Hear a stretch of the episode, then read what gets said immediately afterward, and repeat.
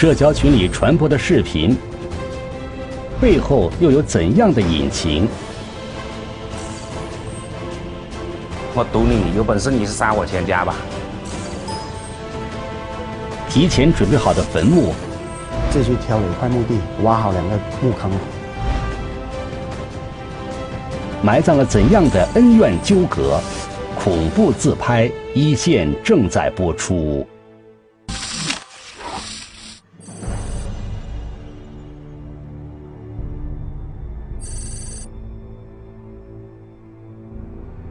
这是在当地社交群里广泛传播的一段视频。视频中不断闪现一男一女，并且出现了疑似有人被杀害的血腥画面。是我们的网安大队在网络巡查当中发现，有一名男子在网络上面散布一些自己杀人的视频。啊，这种图片那么恐怖了！啊，我我认真分析看了图片，啊，手指，啊，手部受伤。颈部明显的切割，啊，脸部也有受伤，那肯定是他杀了，啊不是恶作剧。那么视频中的血腥图片是否真的有人被害？有人被杀害的话，死者又是谁呢？民警立即对相关情况展开调查。在这个视频当中发，他所说的这个人是哪里的人，我们就直接跟当地派出所联系，第一时间就赶到这个，呃，村村村里面。去核实到底是这个死者到底身真实的身份是什么？不久，前去调查的民警了解到，村里有一个名叫陈志荣的男子，在出门赶集后便彻底失去了踪迹。那时候他出去大概也是七点多钟了，等下去街上买点那农药来办那那苗药，然后去了就就一直没回来，他们马上打电话给我。说，要你的弟弟上街，到现在不回来了。打电话通，又不接，怀疑出事了。然后他们就在寨子周边沿线，从他们寨子到那个乡里边的街上，一路沿线找，山上也找，路边也找，但是一直都找不到。陈志荣的失踪让民警心里顿时有了不祥的预感。已经失踪两天了，那么完全就有可能这个人已经被害了。随后，经过家属辨认，确认死者就是陈志荣。看见那个图片的话，的话呢，是是我们的人呢，知道是我们是我的弟弟了。那么，究竟是谁会如此残忍地杀害陈志荣呢？民警对陈志荣的生活背景进行了调查。同时，另一组民警开始对死者的尸体进行寻找，对这个死者家属进行了解，就说死者到底是什么时候离开家的，是怎怎怎么样离开家的，啊，离开了多久？他是不是跟跟谁是不是有仇？民警了解到，陈志荣在村里人缘很好，也并未跟他人产生矛盾。后面我了解到，这个被害人社会关系就是说很简单。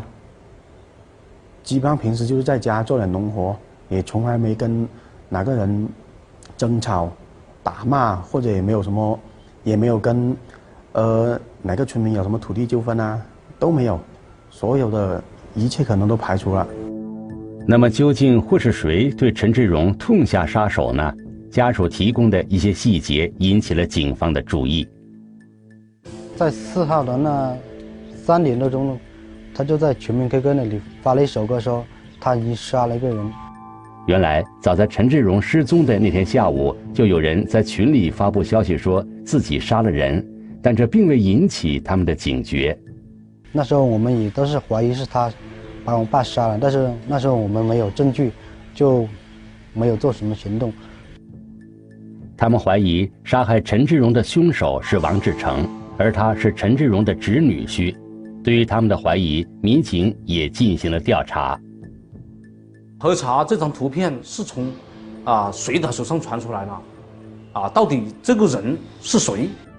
民警核查后发现，这段视频就是出自王志成的社交账号，王志成有重大作案嫌疑。此外，民警调查后还发现，王志成在作案前还曾试图诱骗陈志荣的大儿子跟他一起外出，但是他并未成功。他有一次也是去我去到我家，然后他就跟我哥说，叫我哥带他去找那兰花草。他也是有这个目的说，如果我哥那跟我哥跟他去的话，他也是把我哥杀了。然后我哥没去。不仅如此，民警通过走访调查后发现，曾有目击者见过陈志荣和嫌疑人王志成在一起。有一名呃群众自称是赶虚虚日那天，看见这个嫌疑人骑摩托车拉着这个被害人，从他们。老家的方向往这个嫌疑人家的方向开。民警根据目击者的描述，对死者可能出现的地方进行了寻找，不久就有了发现。尸体是位于那个一个沙木林里面，啊，周围全是有那种杂呃草丛。然后的话，当时因为那几天下雨啊，周围的话是比较潮湿。经过法医初步检验，死者被人用利器砍伤致死。受害人是被利器砍了头部和割了颈部，导致死亡。在现场不远处，民警还发现了烤串和矿泉水等痕迹物证。尸体附近有两两道草，是就是应该是受害人受害之前和嫌疑人坐在聊天吃东西，嫌疑人趁那受害人。不注意的时候，先从他的颈部后面开始攻击，用那个利器，应该是我们常见农村见那些那种，呃，杀猪刀、菜刀之类吧。那么王志成跟陈志荣又有怎样的深仇大恨呢？他现在又在哪里呢？专案组就有一组民警就扑到嫌疑人的家里面，看这个嫌疑人是不是还在家里面，然后就到家了之后就。向先向周边的群众了解这个人这段时间在家里面的表现怎么样，有没有什么异常的反应？民警发现嫌疑人在发布视频后就彻底失去了踪迹。那么王志成在村里人的眼中又是怎样一个人呢？这个男的平时也很老实的，群众给他评议啊，这个口碑都是相当好的。这样一个村民眼中的老实人，却疑似制造了如此残忍的命案。显然，他有不为人知的一面，而这可能跟他的性格有关。他也不交朋友，朋友都不交。我谈的他这个人也也是很乖。可能正是这种孤僻的性格，他的朋友不多，遇到心理上的问题，没法及时得到沟通和疏解。呃，跟他的那些亲戚，包括他母亲这些了解，就说的话，呃，他跟这个。家里面的人呐，交流的比较少，就是说话少一点，啊，人相对来说比较内向一点。他家里的墙上挂着夫妻合照和他男扮女装的照片，也似乎反映出他跟别人不太一样。他确实在他的墙上挂那个镜框里面是好多是扮女装的，呃，对这个照片啊，生活照啊，我就当时我就怀疑他可能这个有人呐。呃，什么样呢？可能有点反常啊，这种啊，性格上面。也许是生活环境的原因，塑造了王志成的性格，也让他遇事爱钻牛角尖儿，在外部刺激下容易冲动，做出反常举动。这点也只有找到王志成后，才能解开其中的答案。那么现在，王志成又躲到哪里去了呢？所有进出，呃，龙岩辖区的路口全部都设卡拦截。对所有过往车辆一一的排查，以防止这个嫌疑人外逃。正在警方全力寻找嫌疑人之际，当晚身在指挥中心的民警接到了嫌疑人打来的电话。你能不能今天晚上过来呢？喏，如果是讲是什么的话，你说在哪里呢？我我们可以去接你，这样。不用来接了，我就讲明天七点钟之前，如果是我要来的话，就来学校那里。你放心，就来那里就得了。七点你记我一个手机号码，你有什么想法，或者是讲是什么了，或者是讲你在什么地址的话，暗点的话，你可以发个信息给我，行不行？哦，就这么跟你说吧。他把他怎么杀的，为什么要杀人，还有杀人之后尸尸体放在什么位置，他都清清楚楚的告诉我们那个接警员，而且当时他还声称，他想考虑一个晚上，叫我们不要到他家里面去。然后的话，我们的田副局长的话就恰好接到这个信息的话，他就在这个指挥中心这里跟这个嫌疑人交流，做他工作吧，要要叫他动员他自己投案嘛。那那那种等下我我我就发一个信息给你，发一个信息给你了，我发手到你手机号码上面，你你你你看你有什么想法或者是什么某，或者是你在哪个地方或者状况是怎么样，你啊你你回我的信息啊。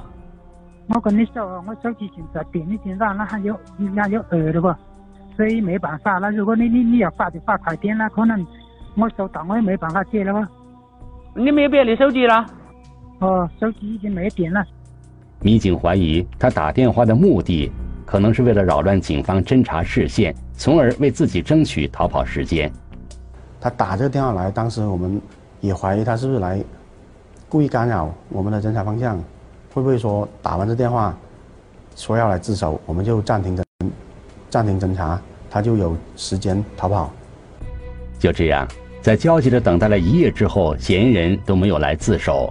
当民警再次回拨嫌疑人的电话，显示电话已经关机。不过，之前跟嫌疑人的通话，警方还是有了不少的收获。当时也是他报警报警说要自首的时候。他跟我们说，他留的有遗书在他弟家的房间里面，他把位置也说清楚了。民警根据嫌疑人王志成的交代，找到了这些遗书。他写的遗书有很多封，有留给小孩的，有留给父母的，还有一封是专门是他在那个信封上面标注给公安局、给法院、给检察院的。这些遗书除了交代自己的孩子和父母要好好生活。更多的是谈及自己跟妻子的感情，民警分析，这有可能就是问题的根源所在。他又说：“你不离婚，哪天不知道你怎样死，所以我心里好怕。”这些错字满篇的遗书道出了自己跟妻子的矛盾，那这些又跟陈志荣的死亡有何关系呢？王志成的弟弟道出了其中的缘由。他们都。当家存了十、十八年这样了，很好。就是从那他们一聊个聊这个出来，他们就是这样搞得乱七八糟。王志成和陈丽彩结婚多年，起初关系很好，直到二零一七年底，两人一起外出打工期间，陈丽彩渐渐沉迷到网络聊天的世界里，而这渐渐引起了王志成的反感。我对他说。聊天会伤到夫妻的感情。我跟他说不要聊了，他又不听，我也没办法。聊来聊去，心变大了。就这样，两人在生活中不断产生摩擦和争吵，夫妻之间的感情也产生了裂痕。根据我们了解，这性格是有点偏激。这个这个嫌疑人，就是说，呃，内心比较脆弱吧，受不了刺激。而且可能疑心比较重嘛，所以按之前我们了解到是他怀疑他老婆出轨嘛，但是也没有实质性的证据。对于王志成怀疑自己在网络上聊天并出轨的情况，陈立彩有自己不同的说法。这些都是你跟我聊，我跟你聊，呃，你找我聊，我找你聊的，又没什么，这些都是聊一下的，没什么大问题啊。陈丽彩说：“那只是朋友之间正常的聊天，自己并没有做什么出轨的事情。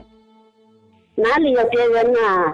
就是嘛，他他老是怀疑说我有别人，但是我没有别人，就是他吵吵闹闹我，然后我就出来打工。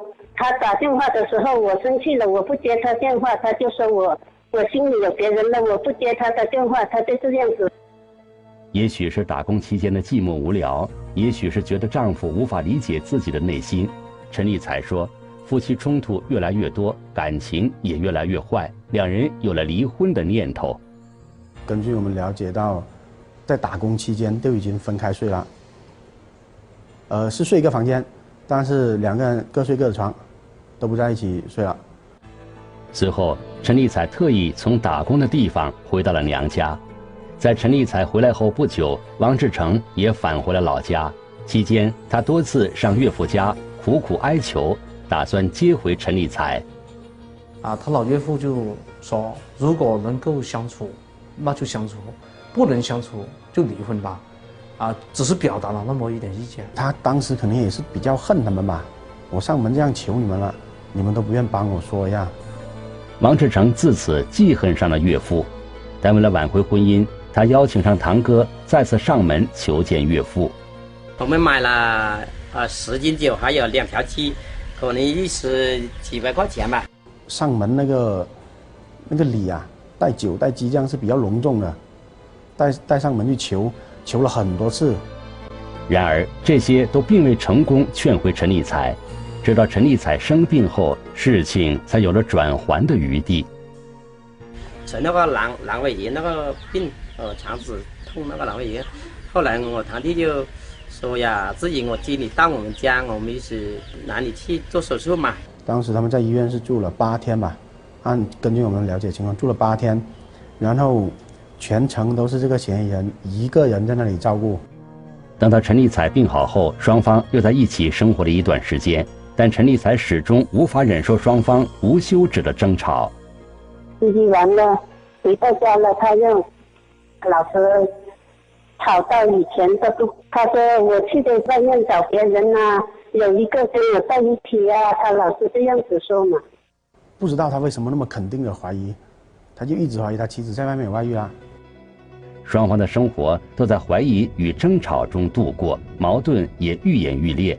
而村里知道这件事后，也多次进行调解。考虑到三个孩子，最好你们还是和好的，都可就可以了。然后他就，他两方双方都同意啊，当时双方都同意了。他说，发生过去的事，我们只是怀疑，也没有确确凿的证据，只能这样，我们和好了，就不要去追究以前的事情了。之后，王志成就外出打工，陈立彩也不知什么原因再次从家里出走。也许是这点彻底击垮了王志成的心理，让他多疑又压抑的性格处在了爆发边缘。民警了解到，他不仅为父母准备了棺材，还提前在山上挖好了两个墓坑。这个嫌疑人跟群众说是说，这两个墓坑是挖给他和他老婆的。就是呃，而且他还扬言要跟他老婆一起死。不仅如此，陈立才说，王志成多次威胁要杀掉他，还要杀掉他的家人。他说他要杀我家里，我说你为什么要去杀我家里？我们之间都是我们的事，又不关爸爸妈妈的事，你爸爸妈妈也不关他的事，我爸爸妈妈也不关他的事。夫妻嘛，是我们的事，不要怪别人。陈立才也说，王志成并不像村里人说的那么好。他在我的面前的时候，他也是冲动了一点，但是在呃别人的面前，他也是装了一个好人。原来的他都不喝酒，但是有两次他要准备要杀我的时候，他就把那个酒来灌他自己醉醉的。这个嫌疑人自从他们闹矛盾之后，身上经常是背着两三把刀的。而且那个刀不是家里面用的，是他自己在外面买的，他自己带在身上。他也他也说这个嫌疑人拿这个刀来威胁过他，说要把他杀了。陈立彩这次出走后不接电话，也断绝了跟其他人的联系。为了再次让陈立彩回家，王志成决定假装同意离婚，诱使陈立彩露面。果然，这个方法奏效了。过几天，他又把那些刀来割我的脖上。几遍都这样子，然后他又问我说：“你想不想活？不想活的话，我我要送你上路，然后我就好好上路。”他这样子说嘛，然后我就怕了，我就跑了。民警分析，无法挽回的夫妻感情，让心地狭隘的王志成彻底丧失了理智。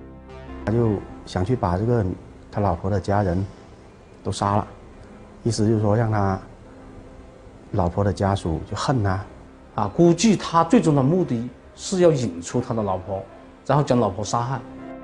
案发当天早些时候，有人曾目击王志成去了岳父家。他当天去到老岳父家，老岳父家都出上山做工了，啊是邻居看到。如果他老岳父有家人在，可能他也对他老岳父家人实施这个啊杀害的行为。随后，嫌疑人王志成为了泄私愤。就杀害妻子的叔叔，也就是被害人陈志荣。反正非常恨他。因为我爸死的太冤了，不值。我们觉得，啊，这个人感觉他是非常的凶残，而且可能他知道，啊，他已经杀人了，他肯定还会继续行凶。无辜受到连累的陈志荣被杀后，王志成还威胁要杀掉妻子齐玉的亲戚。那么，尽快找到王志成已成为当务之急。宁可信其有，不可信其无吧。如果是真的是有，还继续去杀人，这个就是重大的刑事案件了，这个就不得了了。民警一方面加大搜寻力度，另一方面组织警力保护陈丽彩的家属。啊，在当地群众还是产生了比较恐怖的阴影，啊，觉得他的这个人作案比较残忍。民警分析，嫌疑人外逃的可能性不大，当地山高林密，那么它极有可能隐藏在深山里。因为那里我们这边是山区吧，而且那边的山、石头山、泥山都有，搜索的这个困难是很大的。我们这边山很大，啊，当晚又又有一些细雨，啊，非常的黑暗，啊，我们这个搜山不便也不安全。第二天一早，民警兵分多路进入山区进行搜索。不久，搜山民警就有了发现。一个小山上，啊，就发现，啊，有几棵树木，有点空，啊，那个山山上感觉有点空旷，我们觉得有点奇怪，感觉那树是被人家砍过，然后突然空出来一个。发现这情况之后，他们就马马上往那个空地跑上去。当民警走近后，发现那里出现一个木坑，木坑上面用白色塑料布覆盖着。他在墓坑里面，他已经躺穿好一套全新的衣服，啊，衣服全部是穿新的，啊，按照当地风俗，啊，人死了以后要穿新衣服。根据这个这个小组的成员反馈呢，就说闻到很浓重的农药的味道，当时也怀疑应该是喝农药自杀了。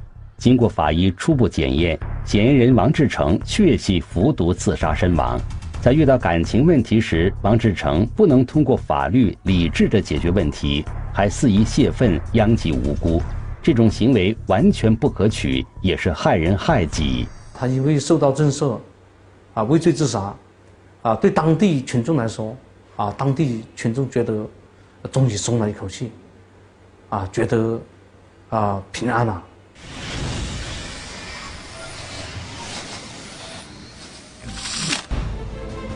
看似暴力的生意，每周是固定有三期，平均一期的话，他都可以收到一两万块钱这样。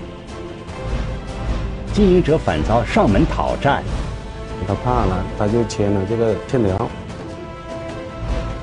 警方怎样一步步循线追踪，挖出整个网络？失控的赌局一线正在播出。